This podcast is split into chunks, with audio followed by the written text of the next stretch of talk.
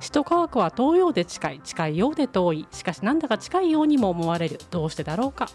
皆様こんにちは。司会の樋口はじめです。始まりました理系の森。毎回理系分野に造形の深いゲストをお招きしニュースには出てくるんだけど一体なんだかわからない。えそんな視聴者の皆様に最新技術と生活がどう関わっていくのか何を理解するべきなのかナビゲートする番組です。え今回からゲストに JAXA 主任研究開発員佐野聡さんをお迎えしてお話ししていきたいと思います。佐野さんよろしくお願いします。よろしくお願いします。はい、えー第1回は佐野さんが芸人志望東大を経て JAXA に入るまでのお話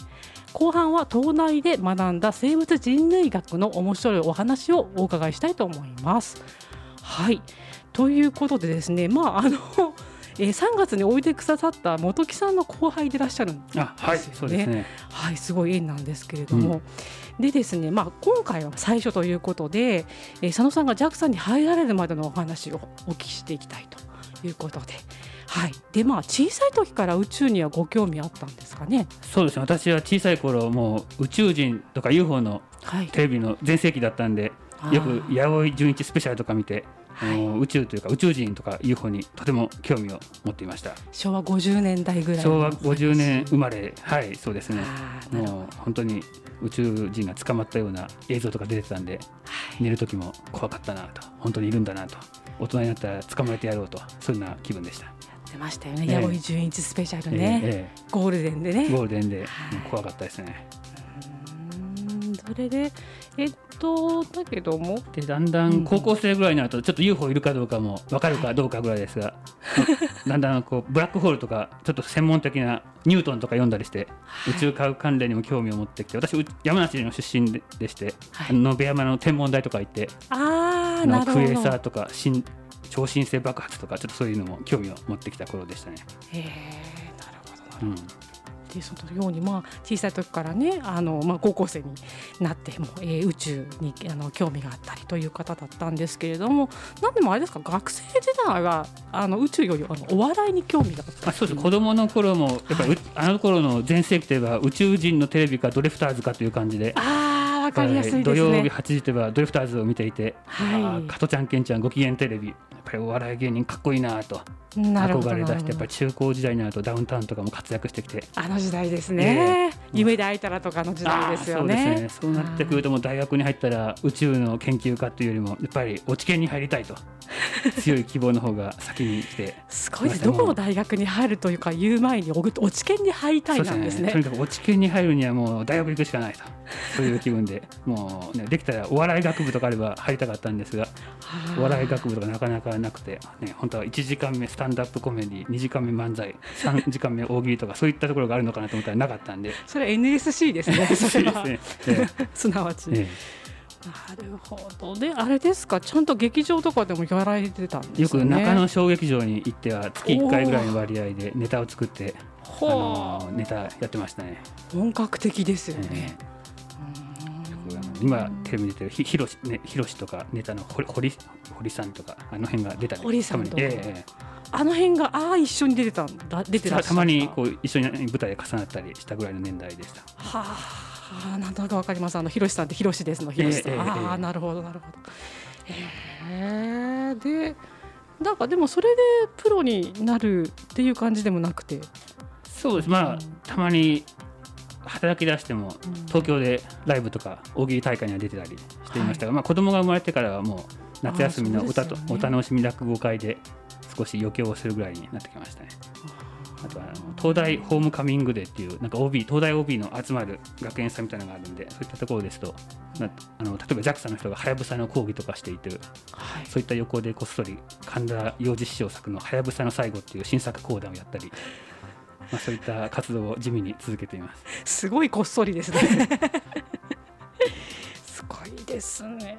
へーなんかあのあれですよね。こうコンテストで優勝とかもされてて。あそうですね。その頃はいろいろなコンテストに出てなんとかもう精進して、まあ、周りの人からお笑い芸人でもなるんじゃないかとは思われた節もありました。これ落語で優勝したんですか？でも、ま、漫談とかですかね。一人でペラペラ喋ってました。へえいですね。でまあお笑いと宇宙が好きだっていうところから、で東大に入ってうん。でまた全然違う分野を専攻されたっていうことですか？そう最初お笑い学部を目指そうと思ったんですけどなかなか見つからなくて。東大にありませんね確かに、ね、そうなると、はい。えーまあ、ドリフの方はないんでもうこれは宇宙の方しかないなと。うん。かといってこれは宇宙人でも見つけようと思ったんですけどもう 宇宙人探索家みたいなのがないことも判明して最初宇宙科学の授業とかね地球惑星学科の授業とか取ったんですけどもはい。どうも宇宙人がいそうな気配が見当たらないんですね授業を受けてても。なんかね、宇宙生命ががあるかないかとかすら出てこなくてなんかはい。岩石が惑星にあるとかはい。パルサーとかっていうなんか名前とか出てきたりちょっと無機的だなと落胆していたところではい。こう生物の授業を取ったらいろいろと不思議だなと感じるようになってきたんですね。これが岩石の話とか聞いてるうちになんで岩石も生物も同じ、ね、水平リーベ僕の船の化学物質が出てるのに、片方は命があって片方命がないのは変だなおかしいなとか、うん植物や動物も両方生物なのに片方動けて片方動けないなと。はたまた人間も動物なのになんで特殊っぽいのかなと。蜂やアリも社会を持ってるのにこれは人間不思議だなと思ったりして、まあ、休みの日とかになると、まあ、桂三枝師匠の新作落語を読む傍ら、まあ、進化や宇宙に関連する本も読み始めてドーピンスさんの利己的遺伝子とかカルル・セーガンのコスモスとかですね、そういうのどんどん感銘を受け出してやっぱり海の中から細胞が進化していよいよ陸地で上がり植物、そして動物にまで進化してそこから人が出てきてうん。人類が大陸から広がり宇宙へも行き出してこのまま一体進化したら宇宙人になってしまうんではないか。一体どうなるのか、一体人類はどこから来てどこへ向かっていくのか、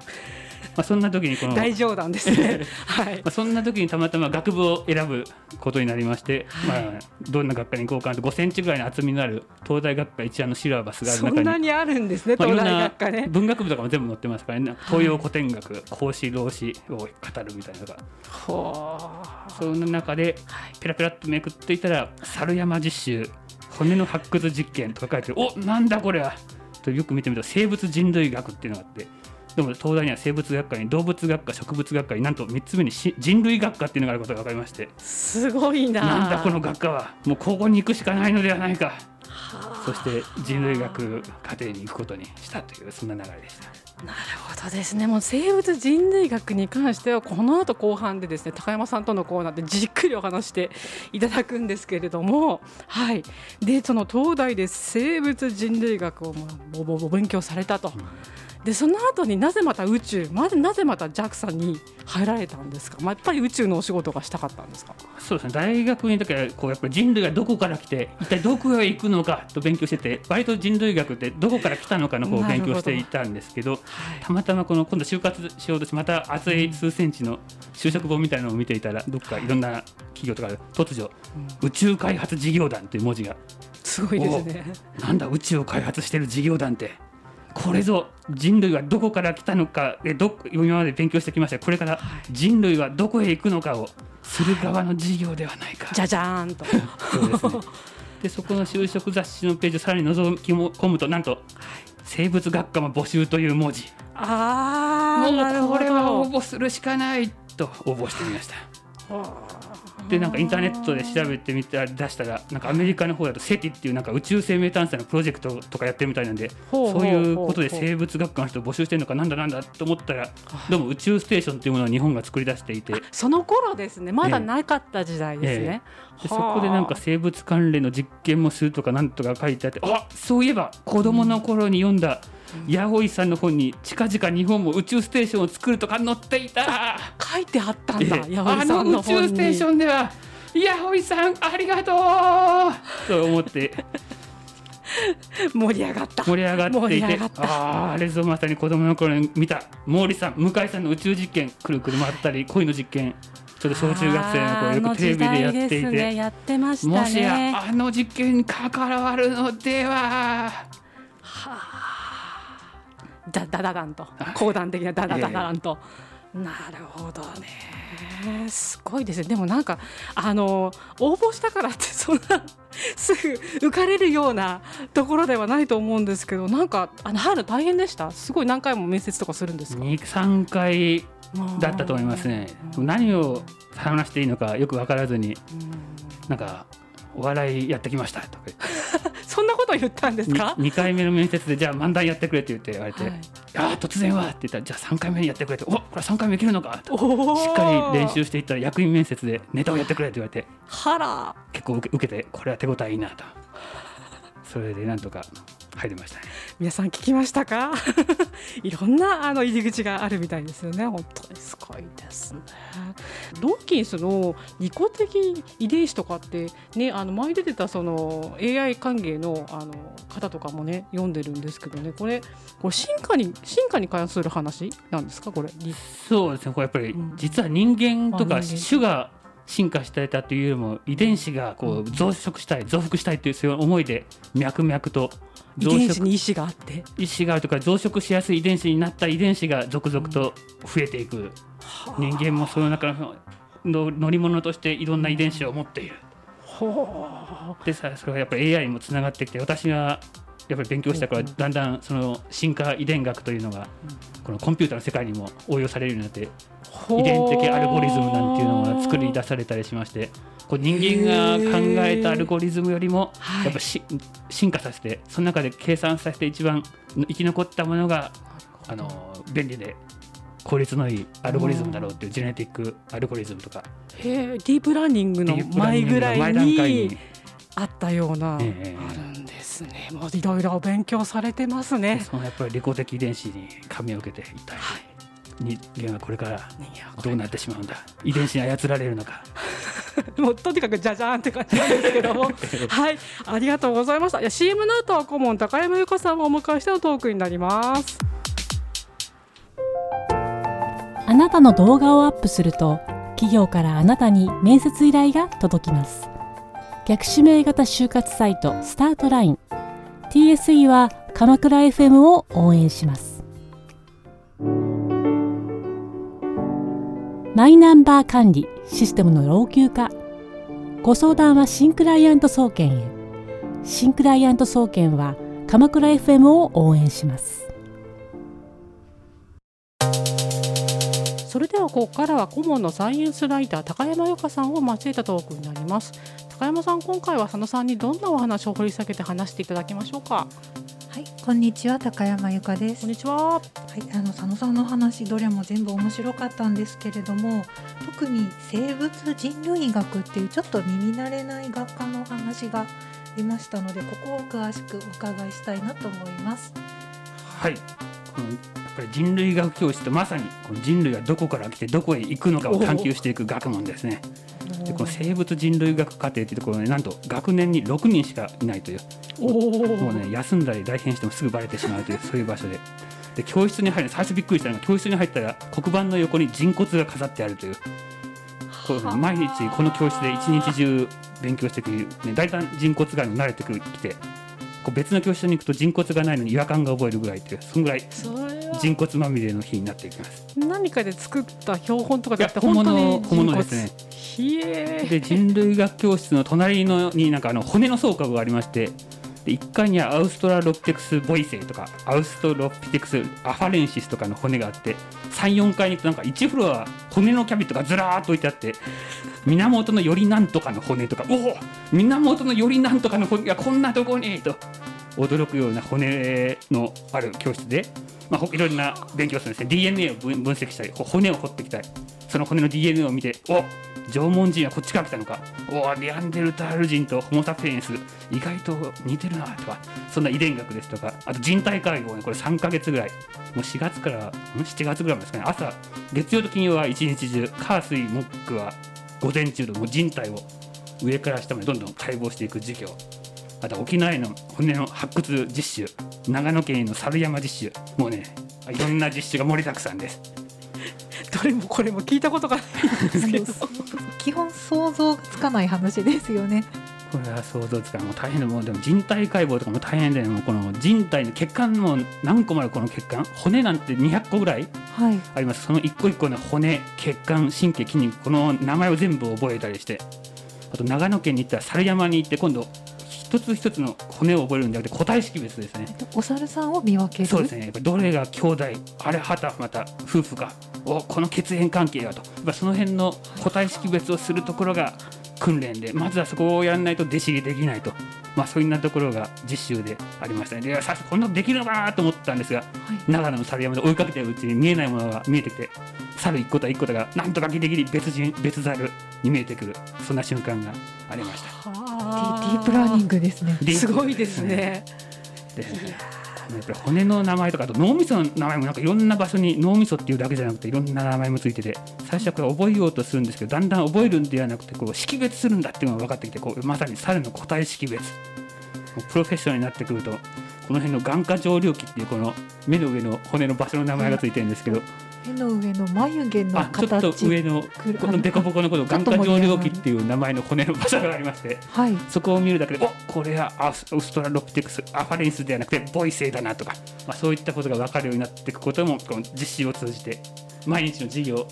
こう一日中骨だけ見る授業とかはい。もう200個の骨をスケッチする授業とかそういうのがありましてそこで覚えていくと、まあ、そういった基礎作りの日々でした。覚えるんじゃなくて識別するんだがもう本当にその息が全くわからない。ただあのよくあの私サスペンスドラマが大好きで、こう土の中から人骨が発見されましたって言って人類学者が呼ばれるっていいうシリーズが好きなんですけど、もう本当にこうあこの骨はなんとかかんとかだから30代男性だわとかって本当にわかるのかなって思ってたんですけれど実際わかるものなんですか？あそうですね。これそこは分かるようになっていないと、はい。実際に現場に掘りに行って猿を拾ったのかはい。人間拾ったのかアウストロピテクスなのかはい。北京原人なのか分かんなくなってしまうんでやっぱりそこの見極めが非常に大事になってくるんでもう一個一個の骨の影とかもスケッチで絵で描いてもう一個一個骨の一個の骨例えば頭骨っていう骨の凸凹具合の凸凹に名前があったり、頭骨っていうあののは手親指首の側の骨でえっと手首のところ腕の腕のところが頭骨と尺骨っていうのがあって。細い方が？親指側が頭骨であの親指が小指小指側尺骨とかついてるんですけどここに穴がついてるのが栄養孔っていう名前だとかはい。でどの辺に穴が開いてるとかここに血管がちょっとくぼんでるとかそのくぼみとかももう覚えるんじゃなくてやっぱ識別できるようにしておかないと実際に実習に出てアフリカに行ってエンジンを探し何を見つけたのかこれは何なのかって分かるようにしていかないといけないこれが基礎体力作りのまずは人類学教室の実習でしたね。もうなんか台本もいただいてるんですけども眼下上流期っていうもう漢字が出ないっていうね変換されないっていう解剖学の実習の教テキスト見ないと載ってないんです。もう何かね眼科ってやるとが上側になるんですけど、ね、目の下みたいな感じが出てきちゃってね。ああそうですよね。でこちらはまあ人間の骨についてのこうまだまだ熱いパッションはあるかと思うんですが、あの猿山でお猿さん一人一人っていうのかな、い。一匹一匹を見分ける見分けるだけじゃないという話を伺ってこれも聞きたかったんですが、まあお猿がここの子はなんとかちゃんこの子はなんとかちゃんって分かったとしてそれだけじゃないんですよね。お猿とコミュニケーションそうですね。これこの実習もちょっとお話ししますと、やっぱりこの実習もプロフェッショナル、こう日本に何人かしかいない猿とコミュニケーションできるプロフェッショナルが夏になるとなんか、はい。あのー講義で何実習でしたっけ？連続実習夏のでやってくるいつもはボルネオの熱帯雨林のジャングルの中でオランウータンを追いかけてる先生が急に日本に帰ってきてはい。普通の先生大体あのワイシャツにあのスラックスみたいなの入ってるんですけどその先生だけ短パンにアロハシャツみたいなの着て、で急に入ってくるのに急に「クークー」って言ってきてはでななんなんだ？とみんな反応しないと「何恥ずかしがってんだ」とか言って恥ずかしがってるっていうかもう何か分かんないんですけどで「クークー」って言ったら「クークーだろう」とかって言われて。あ、はい。もう会話しないとなんか怒ら怒って。でそこであの猿とのコミュニケーションの方法とかを一通り習って、最後は上野動物園ですね。最後終実習でクークーって言うとお猿が鷹が来たぞの合図ですね。クークー？で猿が、えーとえーそれは日本猿の言葉そうですか？ね日本猿でクークー？あククー？クーやっぱりさ鷹が来たら危ないんで狙われるかもしれないんでクークーって言って猿をに上を向かせたら一人前半人前。半人前。でねクークーって言って蛇が来たぞって言って下を向かせたら一人前。だこれぐらいできるかどうかできるのかできないのかはたまたっていう風なコミュニケーションの練習とまあ一回もう長野の猿山行ってるんですけどもう一回上野動物園で猿のあ個体識別の練習とかしてやってるうちにやっぱりもうオランウータンの先生はもうもうなんか多分面白くない基礎す基礎的すぎて面白くないのか。急にマンドマンドリルって私マンドリル知ら ゴリラみたいなよくわかんない。マントヒヒみたいなマンドリルっていう檻の前にいて何するのかなと思ったらううう。急に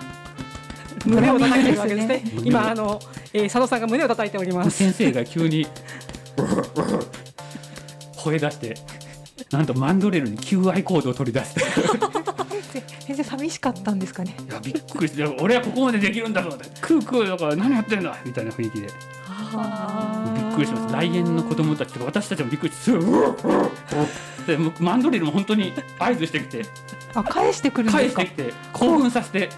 コールレスポンスが成立してるして。る。ちょっと親だったら子供をちょっと他の別にちょっと。びっくりしちゃいますけどね。ますけど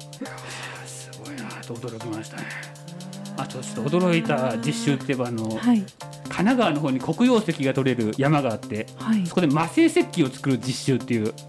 魔性石打製石器の次のはい。はい。えーあれですね授業とかでやりましたね昔ね。え石器がえっ昔の。あの黒くてガラス質の黒曜石を。黒曜石を叩き割ると鋭利な断面になってでそれを削っていくとさらに鋭い魔性石器になるんですけども果たして5万年前はたまた10万年前の人類は言葉を持っていたのか持っていなかったのか実習で調べようとかって言って2班、はい二班って言ってもさ6人しかいないんで3人3人で分かれて 師匠師匠が片方が身振りだけで教えてくれる班でもう一方は片方はこう言葉つきはい。ここを削ってこんな風にやるとこうなるみたいなことを言ってくれてで結果としてはなんと言葉なくても同じ鋭利なものが作れたってことが分かりましてそういうことからああこういう言動を作ることはコミュニケーション身振りだけでできるんだとそういうことが学べる実習ですね。周りから見てると何をしてるのか全くわからない実習ですよね。これはそうです。わか何か分からないでそういうこともプロ野球とか見ていてもよく松井秀喜さんとかはい。長嶋監督がふっと来てポッと来てパッと打つとか言って。分かってると分からないけど通じる。はい。なるほど。人類学の基礎はここにあり。そうすればなんとなく分かったなと気がしましたね。ちなみにこの魔性石切れ味抜群でか一応せっかく作ったんでカバンに入れて持って帰って家に帰ってきて出そうとしたら手が血だらけになるぐらいの切れ味で皆さんも魔性石器作った時は気をつけないと危ないんで。ああもう気をつけて運搬しようと思います。そうですね。作るような機会があったらね。ぜひ。はい、ぜひ、はい。今でも家にも眠ってますんで使うとしたらなんか機会があれば資料とかで使ってみたいと思います。なんかこう衝撃の実習内容のお話まだまだ聞いていきたいところなんですが、えーとですね、まあ、せっかくあの骨について詳しく詳しく特に詳しくお勉強されて経験があるということなので、まあ、実際骨からどんなことがわかるのかっていうのをうん触りのところで結構ですので、はい、そうですかね。でまずね、この人類学教室あの骨沖縄発掘実習っていうのがあるんですけども、はい。そこに行く前には先ほども申しましたよ。うに人類学教室一体一体の一人一体人骨セットっていうのをもらって、はい。借りて人骨セット。人骨セット。人骨セット本物の人体の骨が全部1セットあるものを一人一体貸与されましてはい。その一体を半年かけてもう詳細にスケッチしていってようやく200個の骨を一個一個の出っ張りとかの部分骨の名前穴の名前この形このひねり具合そこが分かってようやく沖縄実習に行かせてもらえるんですね。すごいなで。そこまで行ってようやく男のおさっきのあれ眼下上領期このでかいは男ですなお骨盤のこの離れ具合この断面この線の具合これは幼少期とかそういったことがようやく分かってきてやっぱりこれは興奮しますよね見つけた時沖縄で多分これ何にも習わないでいくとお骨だで終わってしまうのがこの形この大きさこの詩はまさに子供30代前半か。って分かる。でこれやっぱりそういうところで習った人たちはゆくゆくプロフェッショナルになっていって今はアフリカに飛び立ちアースタロピテクスを掘りに行ったり。世界最古のエンジンを見つけたりしているんで。はい。でそういったところ、ね、骨の形から病気をか患ってるかとかそういったことも分かったりするという。あ骨の形で分かったりあちょっとももうちょっと病気してると分かってきちゃったりそう、ここ患ってると黒ずんだりとかそういったところも分かるようになってきたりしますね。そうかたくさんたくさん同じようなものを見比べているので少しずつの違いっていうのがもう識別ですね。際立つんですね。うんあとはこう自分の足の裏に習字の墨汁をつけて、はい。こう模造紙の上をいろんな速度で歩いてみたりすることではい。あの歩幅とか足の大きさであのこの踏ん張り具合から体重やプロポーションはい。運動量とかを推測できるようになるっていう実習とかもありましてでこういう実習をしているからこそアフリカで本当にプロフェッショナルになった時にアウストラロピテクスの足跡なんかを見せた時におこれは親子で仲良く歩いているところだ。あなんだこれ。は男の男2人1人に女2人挟まれて一夫多妻制だったのかもしれないと。そんな仮説が出てきたりするというのもやっぱりこういうところでやっぱり基礎体力をつけておかないとはい。足跡見つけても何かわからないとそういう授業をやってきてました。だ結果はわかるんですけどそれを勉強するための方法が独特すぎて ちょっと想像が及ばない世界でした。すごいいやー佐野さんも本当面白いお話たくさんありがとうございました。で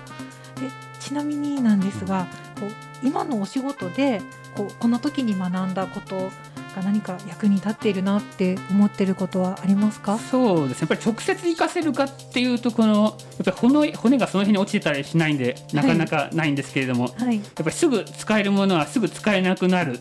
やっぱりなかなか使えないものこそが長持ちするという鉄則がありますので、まあ、そういったことから考えると役立っていることといえば例えばこう人間をチンパンジー分かれたら大体800万年ぐらい前と言われてるのでその進化の歴史も学びますんでやっぱり仕事する上で長期的な人類の視点この800万年の歴史を背負っていやいや地球生命36億年8億年の歴史を背負ってこうやっぱり自分の世代で何を行う必要があるのか。はい。アウストラロピテクスホモ・サピエンスホモ・ハビリスホモ・エレクタスあの人たちがこう手足を使えるようになり石を使いじゃあ自分たちは何を使えるようにすべきなのかとかっていうことを考えながら仕事に取り組めるかなと。あと秘境の地とかでこう未開の人々といくかのこう生きる知恵の集め方やっぱり何も道具がないところで多分天文を知ることで稲を刈る時期を分かるとか、まあ、それだけじゃこう食べれる草だとか健康になるそういった知恵の集め方っていうのはやっぱり人類初のプロジェクトを行う場合とかで知恵の絞り方そういった技法につながるのかなと。あと猿や未開の人たちとのコミュニケーションを取る技法もやっぱり国際協力プロジェクトで知らない国の人たちと初めて接する時とかのコミュニケーション技法にもつながったりこう基礎体力としていろんなところで生かされているんではないかと感じています。なんかすごく刺激的なお話とっても楽しかったですどうもありがとうございましたありがとうございましたありがとうございます。